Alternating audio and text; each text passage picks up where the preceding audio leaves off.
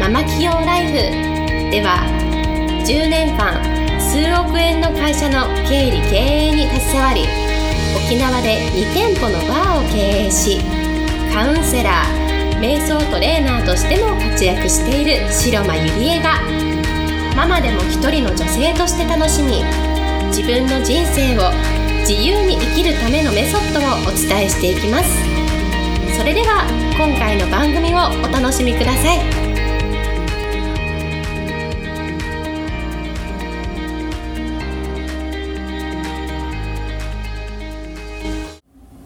皆さんこんにちは白間入江です、えー、今日もポッドキャスト始めていきたいと思います、えー、まずはですね2019年、えー、明けましておめでとうございます。ということでですね今年も本当よろしくお願いいたします。でまあいよいよ新しい1年が始まりました。で今日はですね2019年第1回目の収録ということで、え今日のテーマなんですけれども、えやる気それから自信決断の他にこれを入れると夢が叶うというテーマで、えー、お送りしたいと思います。2019年になって、まあ、皆さん何かしらね、まあ、小さい目標大きい目標、まあ、これを今年はやり遂げたいなとかね何かしらこう皆さんあの掲げたと思うんですね。で全然目標を掲げない人も全然 OK なんですけれどもで今日はこう夢を追いかける時に伝えたいこうことをシェアしていきたいなと思います。でまず、えー、自信ですよね。こうやると決める。そう自信。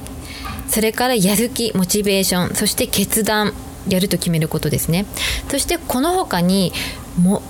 もう一つのものを入れることがすごく大事になってくるんですね。じゃあこの一つのものって何かっていうと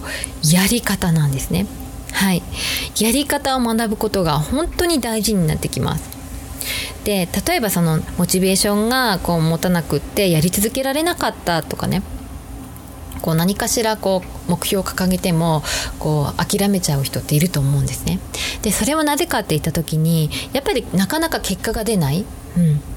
でどんなにこうななんだろうこう根拠のない自信を持っていても結果につながらなければこう人間は人間だからこう諦めてしまうんですね。でこうやる気を入れることが怖くなったり夢を持つことも怖くなったり恐怖になったりして結果行動するの行動する前に諦めてしまう。でもうこの辛い環境が当たり前なんだな。もう自分はもうこれでいいや。これが自分の人生なんだなっていうふうにこう諦めてしまうんですね。うん、で、まあ、やる気自信決断。でまあここがポイントなんですけれども、まあ、やり方を学ぶっていうことですね。うんでやっぱり結果につなつながらなければこう諦めてしまうんだけれどもそれってなぜかっていうとやっぱりやり方が間違っているからだと思うんですね。で一つあの私のいい例なんですけれども、えー、私あの小学校6年生まで25メートルって泳ぐことができなかったんですね。もう自分でもうバタバタバタバタして、まあ、見よう見まねでねクロールとかしてなんか息つきもすごく苦しくって25メートル泳ぐことができなかったんですね。でもこう小学校6年生の夏の課外授業であのプロのね水泳のコーチがこう学校に来てくれたんですね。でその先生のもとで学んだら25メートルも泳げなかったのに一気に50メートル泳いで泳ぐことができるようになったんですね。で50メートル泳ぐことができたのも、まあ、自分にとってはすごいことだったんですけれどもなんかタイムも好タイムを出してあの地区のね、あの、選手にまであその学校の代表として選ばれてあの地区の大会にも出ることができたんですね。で6年生まで25メートル泳げなかったのにいきなりこうプロの先生からやり方を学んだだけでなんか、えー、地区のそういう大会にまで出ることができたっていう経験があったんですね。であとはこうピアノなんですけれども私あのピアノも15年ぐらいこう続けていたんですけれどもそれはもう自分からやりたいと思ってでずっとその幼稚園ながらにエリーゼのためにをこう発表会で弾きたいっていう夢を持ってたんですね。でいざその両親にお願いしてピアノ習いたいということを伝えて、ね、習わせてもらってで先生から音符の読み方とかね、まあ、最初はすごい簡単なことからまあ始まっていったんですけれども、まあ、何年かしてやっぱりそのエリーゼのために弾くことができたんですよね。うんで発表会でこう披露することもできたでそれはなぜかって言った時にやっぱりプロのピアノの先生からこう学んだからなんですよね。でその学んだおかげでもう今その名曲っていうねそのドビュッシーからベートーベンから、まあ、ショパンのワルツとかねなんかそういうのも弾けるようになったんですよね。で、まあ、何が大事かっていうと一番は本当にやり方を教えてもらうことっていうのはすごく大事になってくるんですよ。例えば私あの企業のねノウハウとかもこう教えていたりするんですけれどもやっぱりそのやり方を学ぶっていうことはすごく大事になってきます。で次2番目に大事なのがそのやってる人に必ず教えてもらう一歩先に行ってる人に教えてもらう自分のメンターを見つけるっていうことは絶対大事になってきます。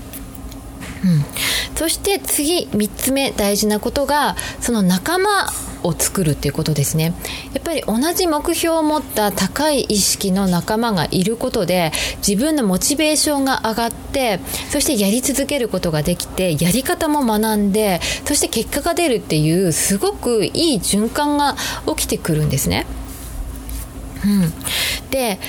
まあ一つこれもまあちょっとひどい実あの実験の例をちょっと挙げるんですけれども、えー、精神生物学のこの博士、えー、カート・リチャーという博士がいるんですけれどもあのラットネズミのあの実験をしたんですね。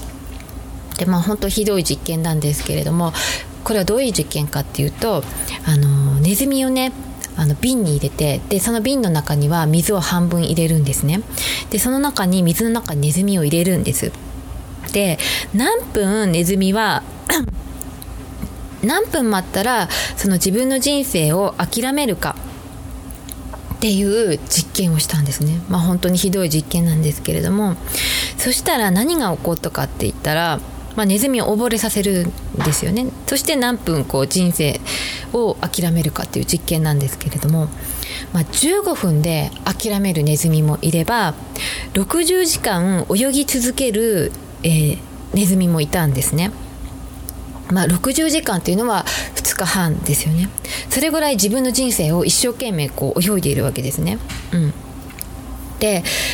じゃあなんでねその15分で諦めるネズミと60時間のネズミに分かれるかって言って言った時に次の過程で今度は全てのネズミに対してあの時間を決めて溺れさせたそうなんで、まあ2、2, 分間だけ溺れさせてそしてこう助けてでまたやるっていう実験をしたそうなんですね。そしたらそれって要はネズミに終わりが来るんだよ。辛い辛いけれどもちゃんと何分間だけ我慢したら終わりが来るんだよっていうそのゴールを見せたんですねそしたら全てのネズミが泳ぎ続けたっていう、あの、例が、え、結果が出たそうなんですね。でこれってどういうことかっていうとゴールが明確だとやる気が続くっていうことなんですね。はい、でゴールにたどり着くことができないとゴールがわからないと人ってやっぱり人間だから結果が出なければずっと諦めちゃうわけなんですよね。うんでこれは私これを見た時これをこうインポートした時にはまさにそうだなと思ってその自分の人生の中でもね何かしらこうやり遂げてきた時にやっぱりゴールが見えてたんですよね自分の中でちゃんとゴールっていうのがイメージできていた。うん、だからやり続けることができるっていうことがこう分かった時にやっぱりゴール目標設定って大事なんだなって思いました。でやっぱり自分の世界は自分でせあの作っていくのでもうねそのゴールが見える前からできないと思ってればそうなっちゃうしいや大丈夫できる。自分のゴールはこうこうだからそれに向かって頑張れるっていうねそのゴールをこうゃんと明確にすることで、えー、目標達成っていうのがこうできるっていうことなんですね。はい、でまあ今日まとめるとですねまずはやり方を学ぶそしてステップがこう明確になっていくから小さいゴールからねやえー、目標設定してそして階段のように一段ずつ上がっていって大きい目標っていうのがこうできると思うんですね。うん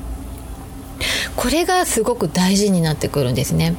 なのでやり方を学ぶということとそれから、えー小さいゴール設定を階段のようにこうしてみるこれが終わったら次はこれっていうふうにこう自分の中で必ず目標設定をしてみるということですね。うん、例えば私もですねこう何かしらこうやり続けている中でやっぱり小さい目標から設定していくんですね。でそれをクリアすることによってあなんかこう結果が出たなっていうことが起きてくるのでやっぱり小さいこと自分が今日できることは何かな今日という時間できることこの1週間でできることこの1ヶ月でできることとかねそういう小さい目標からぜひ2019年掲げてみてもらいたいたいなと思います。はい。それでは今日はこれで終わりにしたいと思います、えー、ありがとうございました。本日の番組はいかがでしたか？番組では白間ゆりえに聞いてみたいことを募集しています。ご質問は web 検索で「白間ゆりえ」